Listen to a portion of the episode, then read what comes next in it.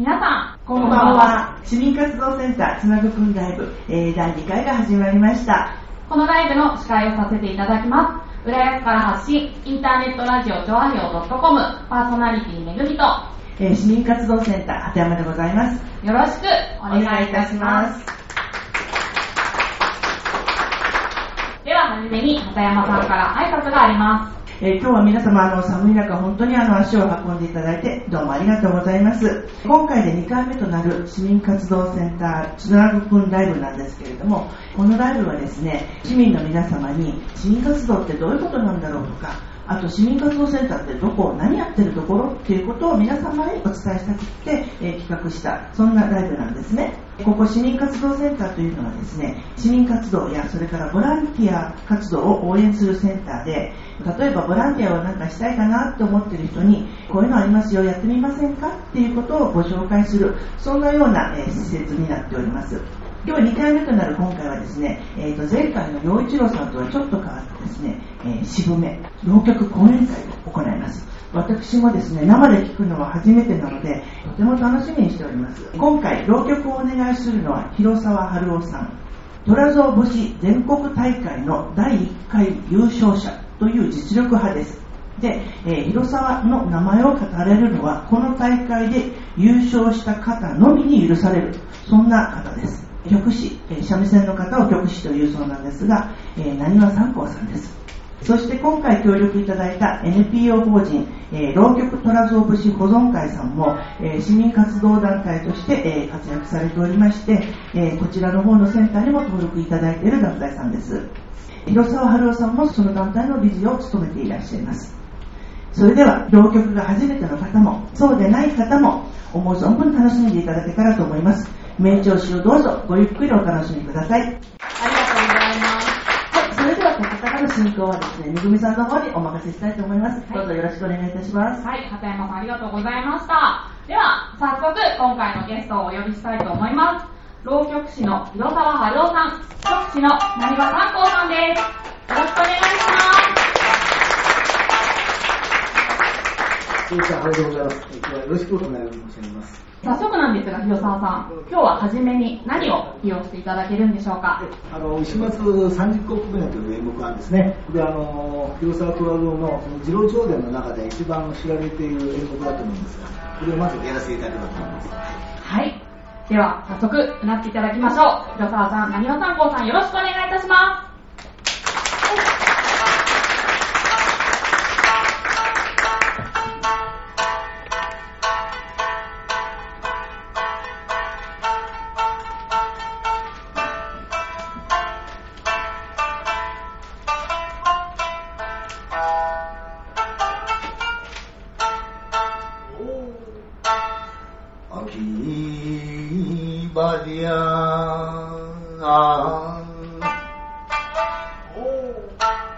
花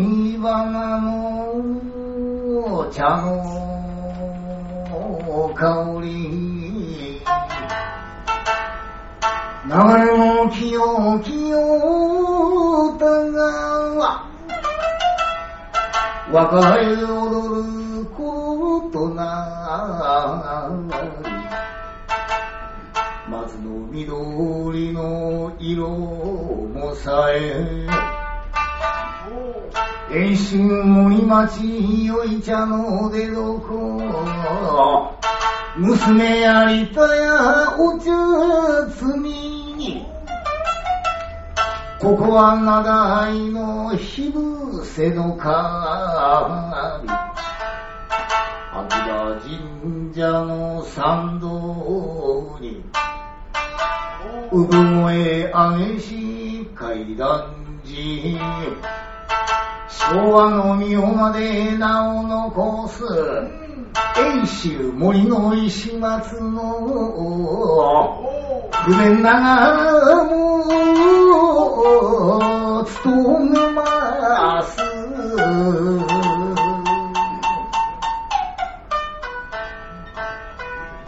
今街道一の親分ってとだですよね。ないね。ありません。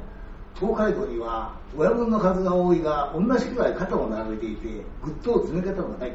5年経ったら街道一親分ができますよ。うん。誰です？この船が伏につく少し下に下った草津の小焼に三重県の鎌太郎。年は28だが筆が立ってそろばんが高いヤクザに強が各体に弱い真の巨漢。この三重山の鎌太郎俺に立ったら街道一のわけでしょうが。なるほどな。三重山鎌太郎ってのはどこへ行っても評判がいい。経理がけ東大にはならねえ草津の小焼か俺は破壊じゃねえが一式一般で世話になって向こうの感じをちょっと測ってるんです。独り言を言って西松の脇でいい気持ちで寝ていた男はガバッと起き上がってああああうるせえな。ガガガせがって寝らんねえおその荷物のとこ横かってる人おめさんだよ今何とか言ってたね何5年経ったら街道一の悪ができる笑わせよね誰の話をしたって鬼が笑うんだ。俺の先の話をしたら鬼が何として笑うんだよ。まあ悪に怒ってるじゃねえかだから今の話をしてくれ。今街道一の悪が立派にあるじゃねえか。うん。その話じゃなかった。では街道一の悪は一体誰でございましょう。駿河の国は安倍郡清水港宇土町で住む山本長五郎通称清水洋翔俺が街道一の親分よ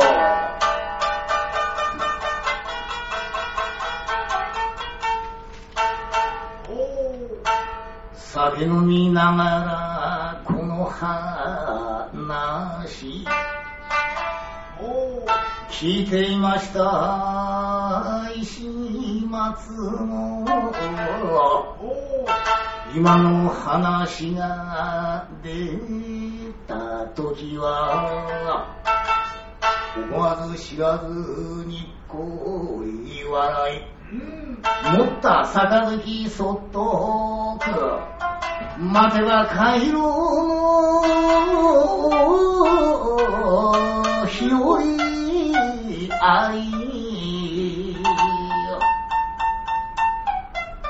ああありがて予約出てきやがった。よもう親分の名前が出るだろうとさっきから待ってたんだがやっぱりこれ橋は江戸っ子に限るねあの人ばかり聞いちゃったね。一杯飲ましたのおおお江戸っ子江戸っ子今喋ってんのあの若えのあの寝起きのいいの。いろんなこと言ってあるな。俺がおめでおめでここへ来ね座んねいやー余計な金出して買い切った俺の場所だ。ここは俺の城下だ。遠慮になって座んねおありがとう。江戸っ子だってな。神田のまれよ。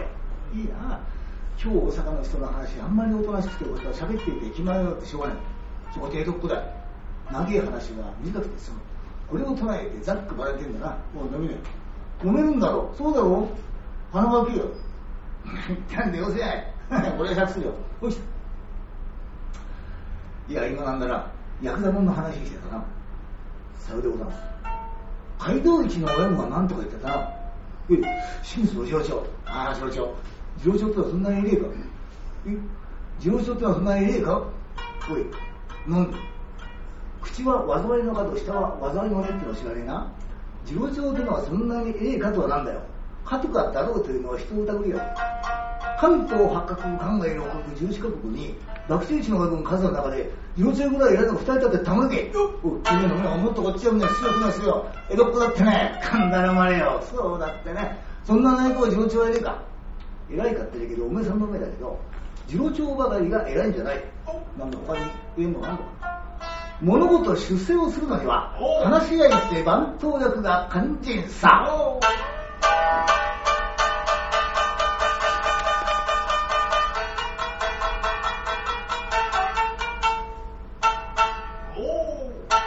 出世代表対抗秀吉公に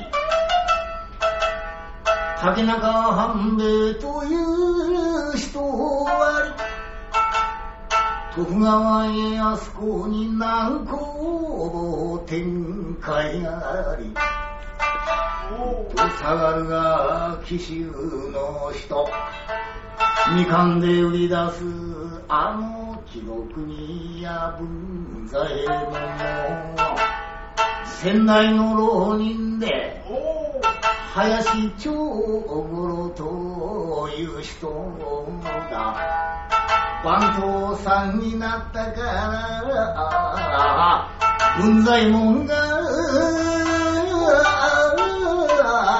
出世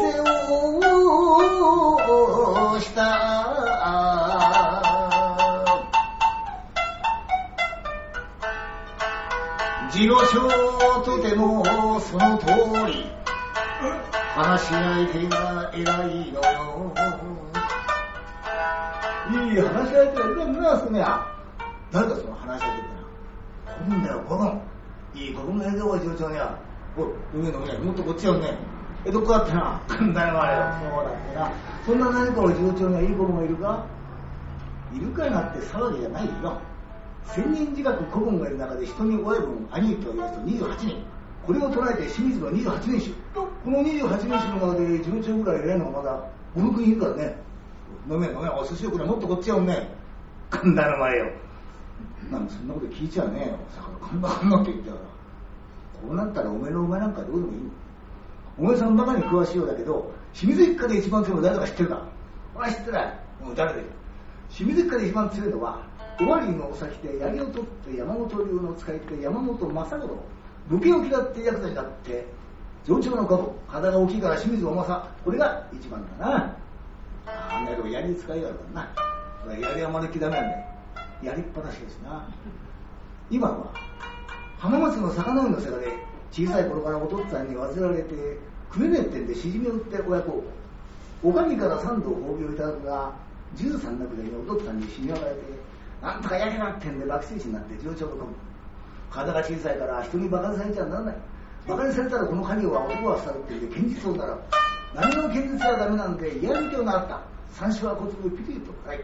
大きな喧嘩は重さ小さい喧嘩は小さに借りるってね。この小さが2番だな。あでも手が入ったな。3番は戦時の総から大の村役人のせがれ大瀬半五郎がね。あいつは頭にしだこれどっちかっつうとおっちょこち。ょ4番は遠州秋葉三尺分の火祭りでお父っつぁんの敵討ちをした増川専門だね。出てこねえな5番だな俺は。いくらの5番にはあるな。5番誰で法人大五郎。6番は裏木の三五郎。7番は大野の通吉8番は桶屋の吉五郎。9番は日本の松五郎。10番は富山の大熊。出てくるな。ね俺知らねえな。また全部の寿司食うって1番は賭博熊12番は豚松13番は伊達の五郎14番は石山の重吉15番はおすぼお空16番は七口八五郎14うっせえな17番18番って。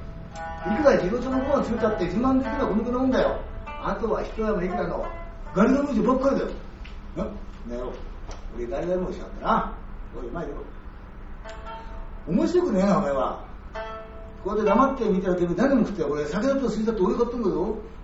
いくら飲みねえ食いねえ言われたって知ったら許すもんだよ。何？もう食いません？全部食っちゃった。何酒を飲んだ寿司を食ったで怒るようなしびったいじゃねえんだ俺は。清水一家で一番強い肝心なのを一人忘れていませんか？ってと。この船が岸に着くまででいいから胸に手を当ててなよく考えてくれ。よそんな間ってしょうがないよいくら胸に手を当てて考えたってその他に強い強い。あ一人だったよ。俺の誰だよそれはそれや金曜院常五郎長きてんじゃねえよ。もっと強いのあるでしょ。姫実家で特別強い。特別強いのがあるってお前さんも何も心配することねえから。何も心配なんかしてはねえだろ。いくら考えたって誰に言わせたって清水一家で一番強いのは大政に小政大瀬半五郎遠州森大政に小政大瀬半五郎遠州森の石場だけですごねいの一番で言わなきゃならない清水一家で一番強いの忘れていたよ。あ面白くなってやったなほら。あのねこの酒ね今飲めってんだよこれ。お預けお預け。後の電話ではこれ。みんな飲ましちゃう。から誰がその一番強いってな俺は強いや。遠州森の生まれだ。まあまあまあ。ご安なさいご安なさいよこれねお前さんの顔さ見た時ね。ああいい男だなと思ったんだよ。今日は馬の日だよ。祇園の町で二晩起きたよ。本当かよ、うん、なんでその一番強いってな俺は強いや。遠州森の福田屋という宿屋のせがれ。森の石のってんだよ。おい、ダメだな、もっとこっちやんね。え。どこだってな、簡単なやね。そうだってな。そんな内が石松は強いか。それだって自分のこの方、爆地地体の中で、ちょいちょい高い島さんが日本一でしょな。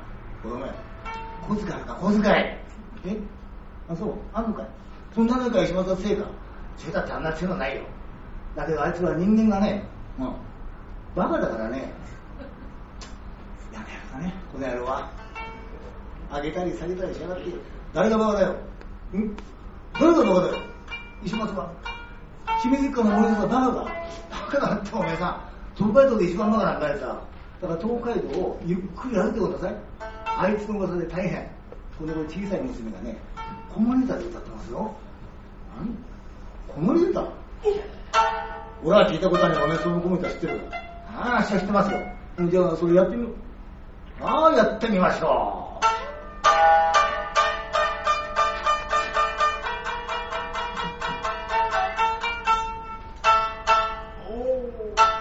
茶の香りの都会と。清水一家の名物男。遠州森の石松は。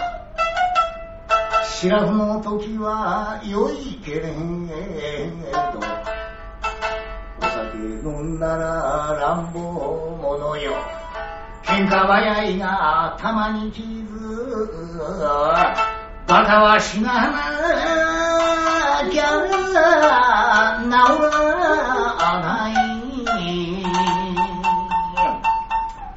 にしますって本当にバカだからねあいつはだったりさせられてこの野郎ああ小遣いやんなくてよかったかなちょうど時間となりましたまた公園つかまつる。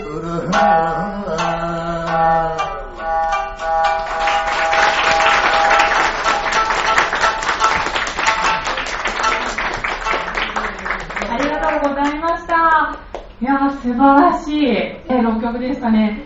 今日来た方で、浪曲初めてって方とかっていらっしゃいます？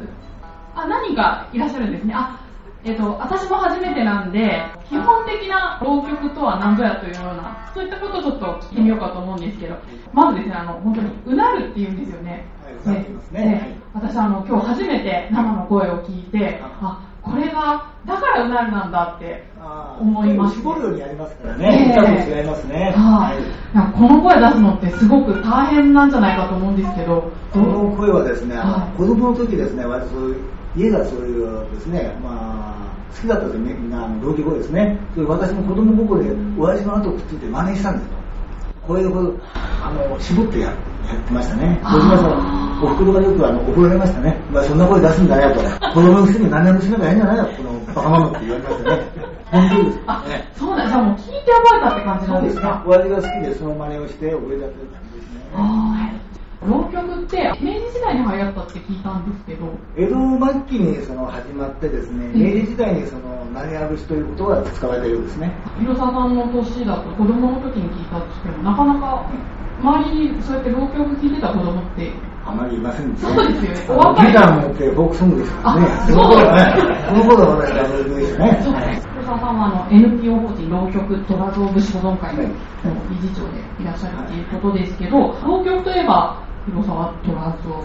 そうですね、昭和を代表する、まあ、浪曲師といえば、まあ、ナンバーワンではあると思いますね。うんもうラジオから流れてきましたね、昭和30年代ですか。うん大体虎造の浪曲が流れてきますね。今の教会ありますけど、子供高校にですね。浪曲で有名な方って広沢虎造以外ってそうですね、あの、東屋浦太郎さんとかですね、なにわて綾太郎さんとか、名前だけは存じ上げてます。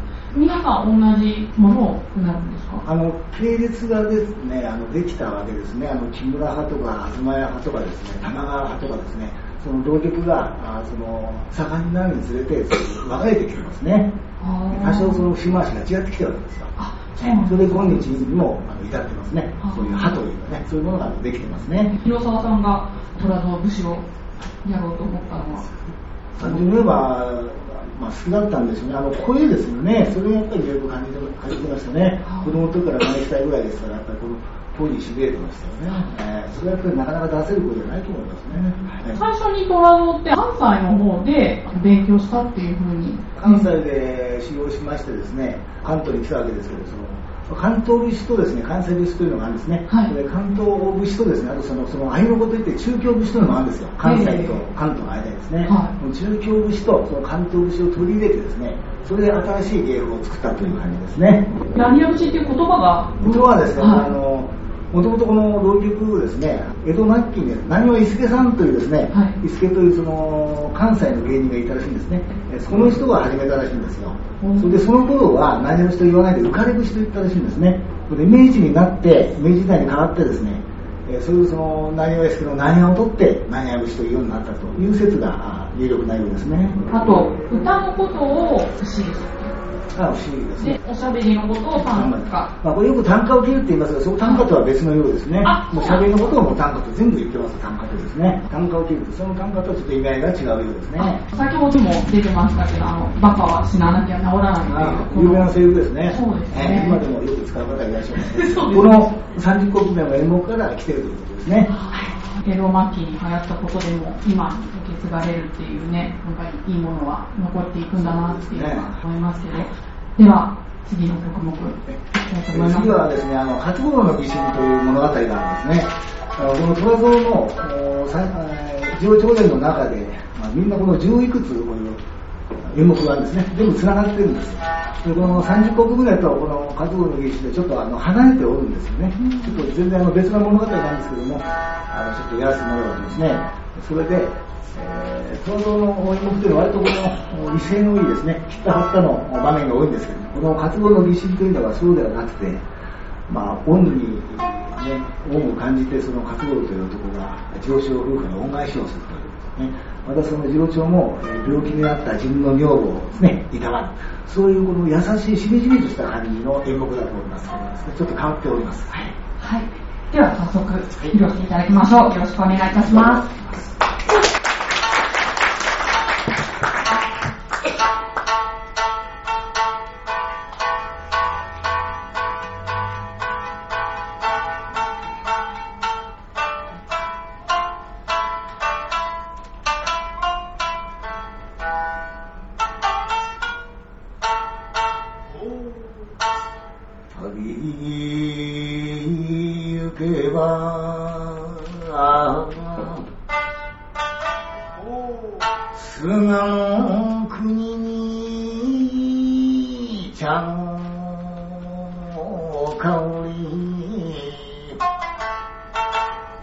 なだいなるかや東海道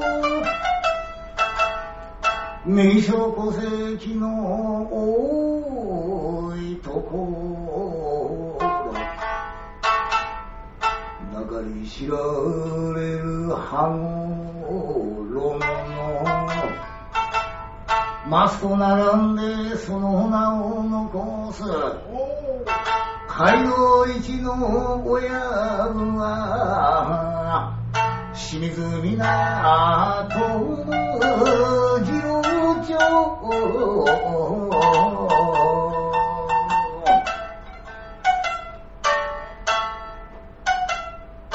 安政5年の12月の半ば尾張名古屋出町の松並木。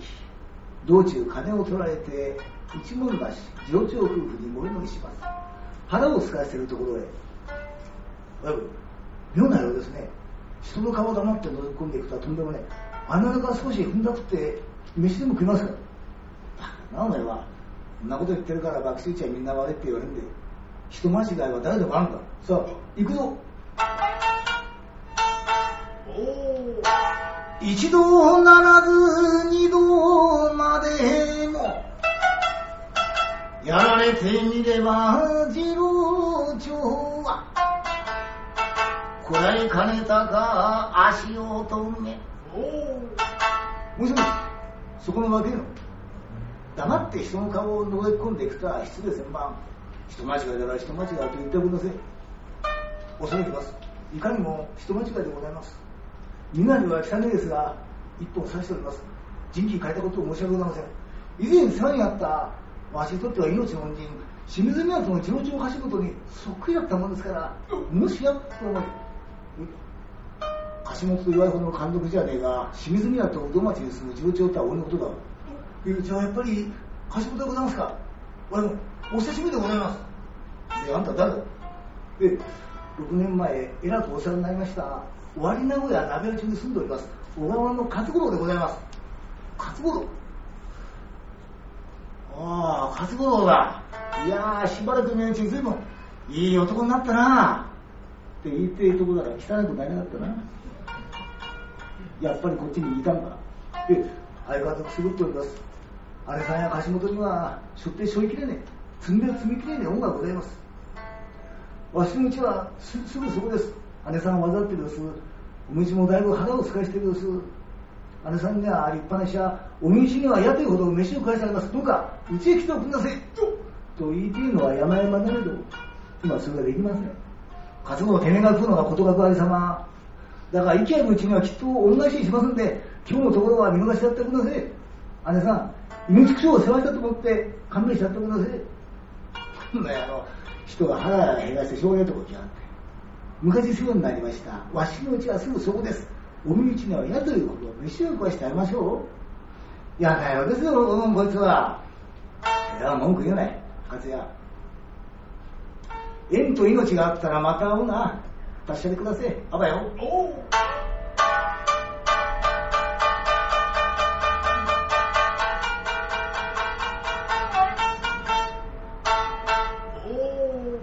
いかんとなせば女はまたも差し込む治療の尺。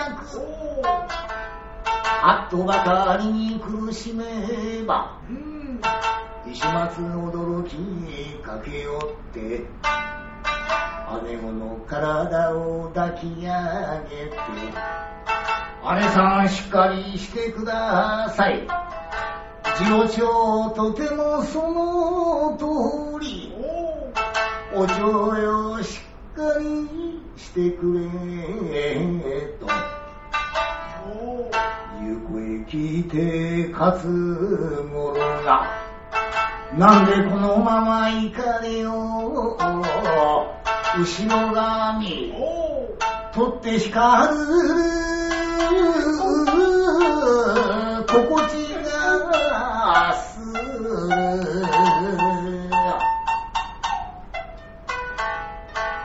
またも戻って次郎長前はい戻ちょっと待っておくんなさい。なんだ？まだいたのか？え姉子の具合がこれほど悪いとは思わなかった。これじゃあ一寸もあることができねえ。わしのうちは小じきを取った。汚いうちだが姉子の病気が治るまでどうか雨つだけしのげと思ってうちへ来ておりませ風や嫌なとこ見せてすまなかったな。見ての通りお蝶の病気だすまねえがおめえんとこに世話になるで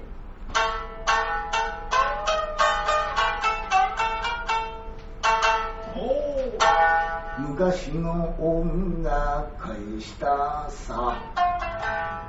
三人連れて勝つ者が。参りましたよ鍋町。さあ貸元入りよと。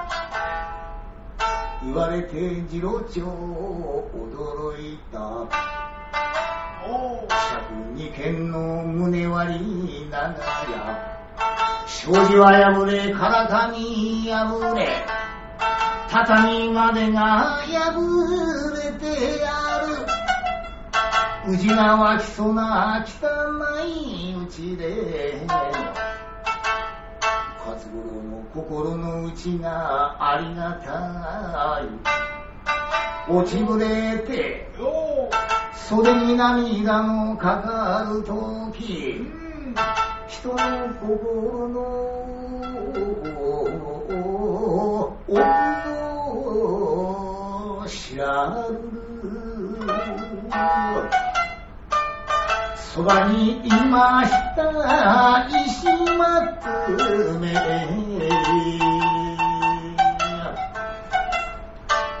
そんなことはとんちゃくない。生まれついての大きな声。ああなんで人を世話すってからもうちょっとまとめのしかと思ったね。ひどいなお前もんこら。パッ黙って活動の気持ちにさせてやれ。初めから雨つだけしのげりゃいいと思って来てくれと世話するほど気兼ねしてんじゃねえか。汚いと思ってもな。いい気持ちだと思ってもああそうっすか。ああいい気持ちだね。これなんとも言えねえ気分だね。こんな立派なうち見たことね第一うちの中にいて星が見える。かすまえ。こいつは口が悪いが、根性がいい。気にしねんくれ。汚ねうちを汚ねって言われて当たり前でございます。見ての通りうちは貧乏で座布団もね、これわしが寝るときに敷く布団です。座布団にしては少しでけえが、姉さんと橋本二人に並んで、おひな様じゃねえが座ってくんだせ。おい、石屋に、なんで畳で我慢してくれ。畳畳どこあんの畳なんかあだしねえよ。いいよいいよ、俺わけのわかんないとこ座るのが一番好きだから、それ早くてしょうがない。飯してくれ、飯。今炊けよ。なんで冷や飯がねえのか？ねえよ。甘いのこ炊かない。なんでもいいから早くしてくれ。そう早くはできねえ。なぜできねえ米がね米がなくて飯が炊けるから、炊けようとも、隣のばあさんとこ行って変えてくら。ばあさん貸すか貸すとも、こういう時のために、普段懐あったけえ時、お手の前で小遣い小遣い銭渡したら、こういう時は二つ返事だよ。人間はな、普段が肝心だよ。しばらくして隣に走った活動、大きなお鉢にご飯がいっぱい。卵を買ってくる、かつぶしを買ってくる、たちまちにて支度ができる。橋本、どうぞ。好きなもの上がっておくんなせい。一緒にと二人で上がっておくんなせい。姉子にはまだ何もあげない方がいいとさっき先生が言ってました。なんだ、医者に会ったのか。ええ、昨日、何から東庵先生が来て、姉子の体見てったでしょ今、薬をいただきに行ってまいりました。先生、なんて言った？お蝶の具合は治ると言ってくれたかおい、カズ、黙って下向いていたんじゃわからねえ。お蝶の具合は良くなると言ってくれたか姉さん、起きてますか？ああ、よく寝てますね。隠してもしょうがねえ。明るさに申し上げます。わしが先生、姉子の具合はどうでしょうって聞いたらば、先生は首をかしげた。ダメだ。かなり悪いと言ってました。今、尾張という国で、仇の旦那衆が10人集まって、今、街道一のお芋は誰だろうって言うと、10人中7、8人は清水宮と次郎長だという。あなたは街道一のお祝いにつき、いい貫禄になりました。だから自分がいないから立派だから街道一のお祝いになったと思ってくださんな。あんたの鼻が落ちますせ。清水一家は姉が偉い、古文可愛がる、旅人の面倒をよく見る。お嬢さんがいい、姉がいいと、女房の評判が良くてあなたは男になれたんだ。そう評判のいい姉さん、なんでこうして玉のんけ。わしは、身代わりになりて。できるもんなら、姉の身代わりになって、骨が車輪丸まで働きます。ありがとうよ。胸が一平で言葉が出ねえ。だからこの、ありがとうという礼は、おいらは腹から言ってるで。かしも、すいません。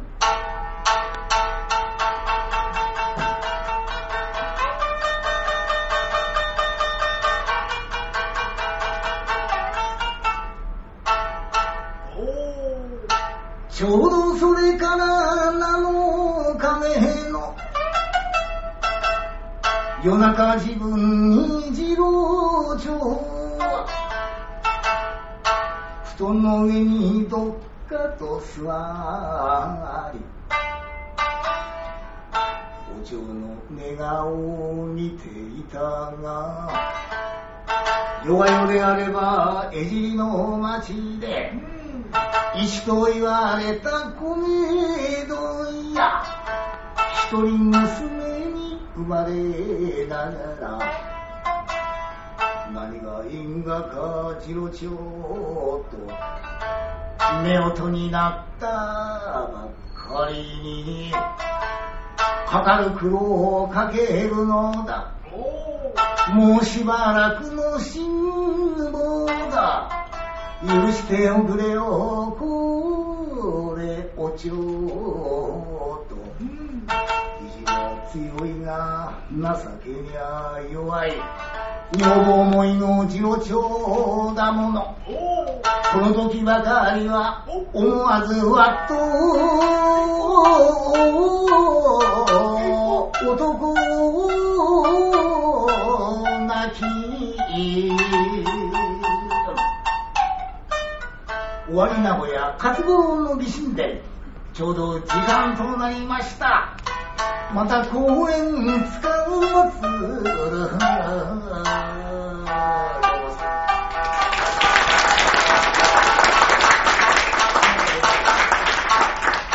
ありがとうございました。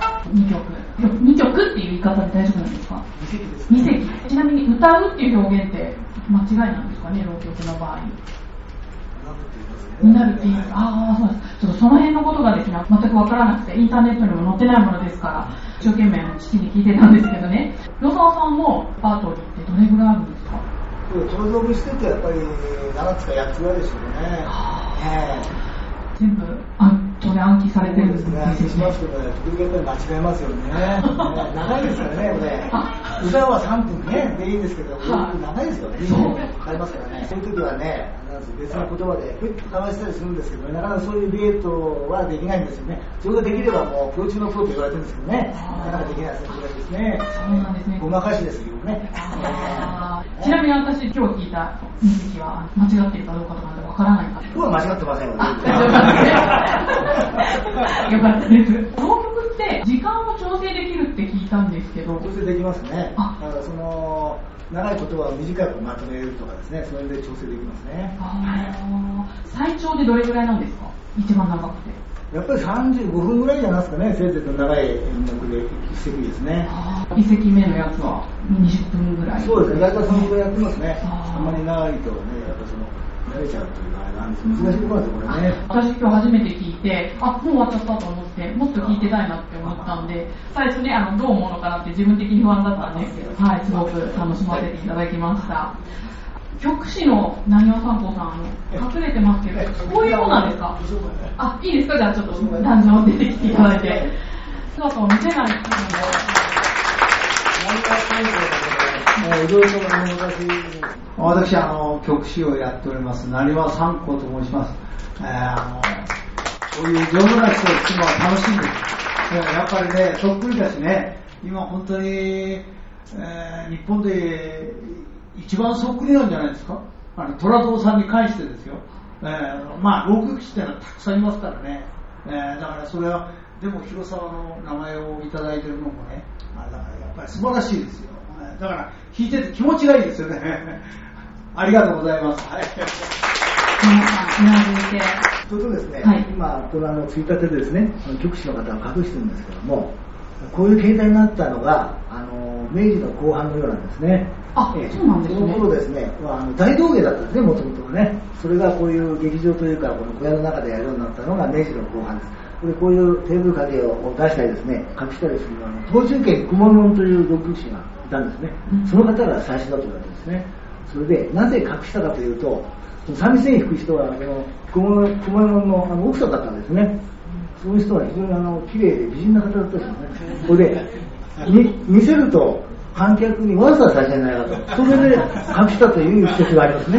ええ、本当です。そんな理由なんですか？そうなんです。それで隠して、それからあ皆さんがあの伝統的に隠すようになったというですね。大衆文化とは聞いてましたけど、なんかすごく身近に感じる。大衆文化らしいあれですよね。そうですね。じゃなくてすいません。あ、いやいやいやいやいや、そんなね、素敵な三味線を。ちょっと三味線のこともお聞きしたいんです。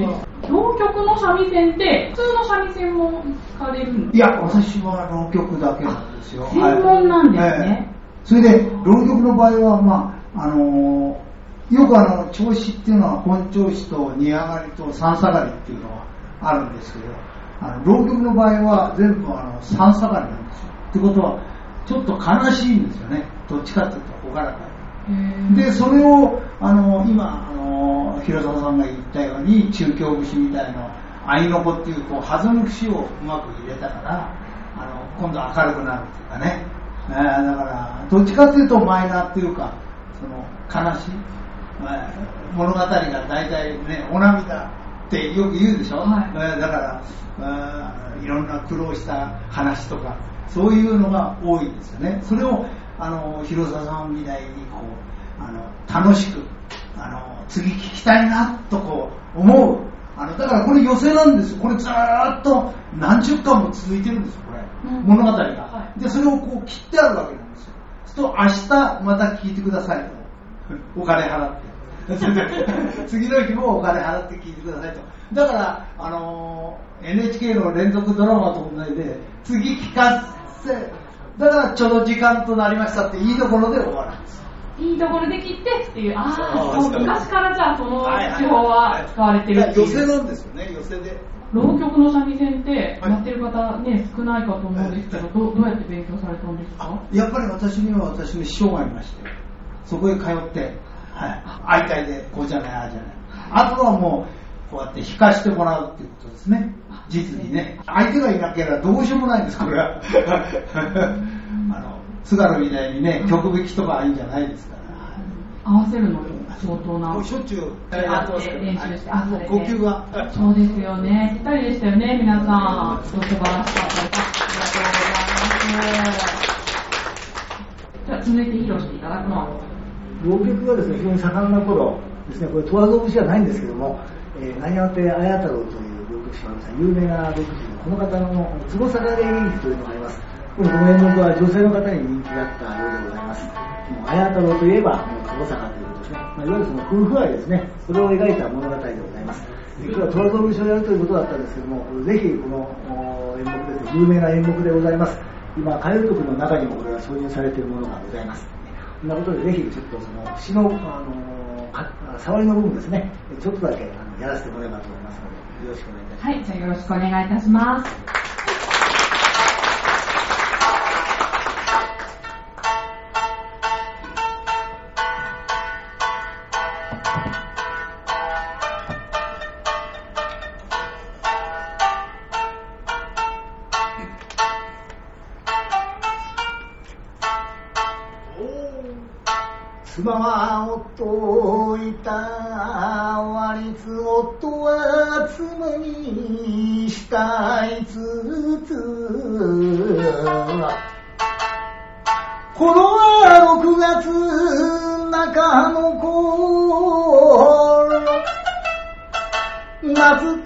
といえど片田舎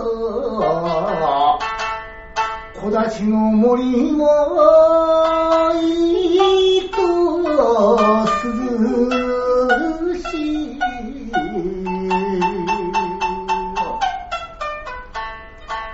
いようよう登る坪坂山。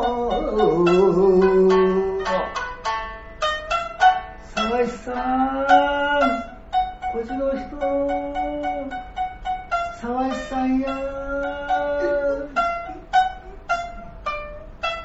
尺でもないのに嘘を言って。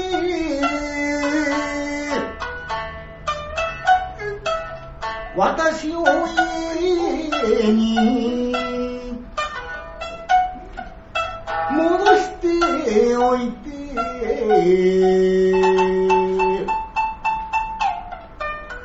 谷へ入って死がさんしたか。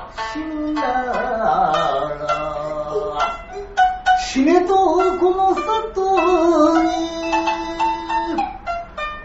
なぜおっしゃってはくだしゃんせぬ目も見えないのに一人で死んで三田の浄土へ行く道は誰を頼りにいたします沢井さん男の心は白状な女子の心はそう。じゃない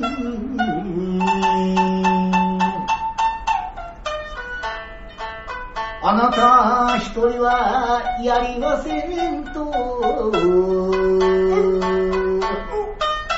今飛び込まんとするところへ後ろのささやぶを仕分けて悪人は虫の電黒の真似手を払って飛び込んだから観音様ご利益で沢一両眼全開という意図おめでたい。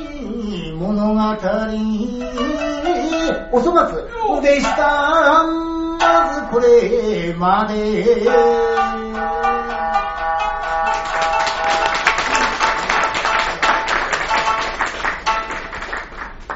はい。では、広沢さん、なにわ参考さん、どうもありがとうございました。